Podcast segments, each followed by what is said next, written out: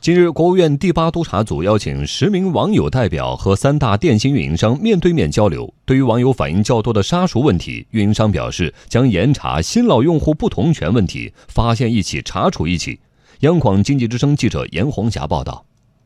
提速降费好政策出了不少，为啥一些群众感觉不强烈？二零一八年，国务院大督查发起的邀请你与三大电信运营商面对面活动，就提速降费推进过程中的问题，提前征集网友意见，并进行了分类梳理，从八千多网友中选出十名代表，与三大电信运营商面对面现场提出诉求。套餐非常复杂，其实没有时间了解，然后呢，也真的是琢磨不明白，没有办法把这个费用掰开了揉碎了去讨论，能不能多一点真诚，少一点套路。交流中，新老用户不能同权、无限流量套餐的夸大宣传、套餐种类过于复杂，都是网民热议的话题。新老用户区别对待是网友反映最为集中的问题之一。中国政法大学大三学生戴允中反映，大一新生入学的套餐很诱人，但高年级得放弃老号码才能办理。还有网友表示，同样两千分钟通话时长，新用户办新套餐只要花三十元，而老用户原先的套餐要八十八元。一些消费者为享受优惠，选择办理新号码，甚至使用两个手机。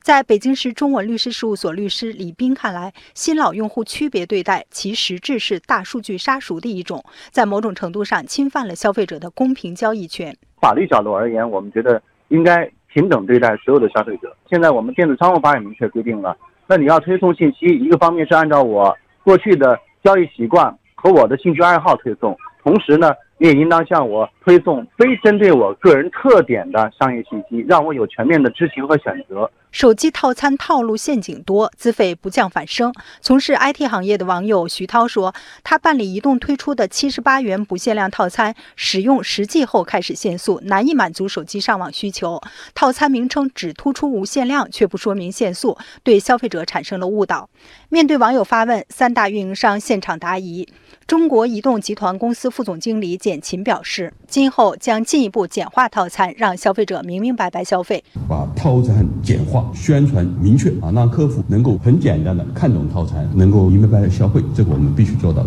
三家运营商均表示，将针对新老用户不同权等问题，加强源头治理，做到自主订购、自由退订。推出更多低门槛套餐，惠及老年群体、学生群体、贫困地区群众等，持续推动流量单价下降，大幅降低中小企业和双创企业的通信成本，让用户有更多的获得感。中国互联网络发展状况统计报告显示，截至去年十二月，我国手机网民规模超过七亿人，使用手机上网比例高达百分之九十七点五。提速降费关乎七亿多消费者的利益。李斌律师认为，运营商应该从问题着手。不断提升电信服务。三大运营商表示，今后将进一步加大基础设施建设力度，进行技术创新，着力提升上网速度。针对国务院督查组提交的问题，在短时间内可以解决的，立即整改；需要长期解决的，尽快制定计划书和时间表。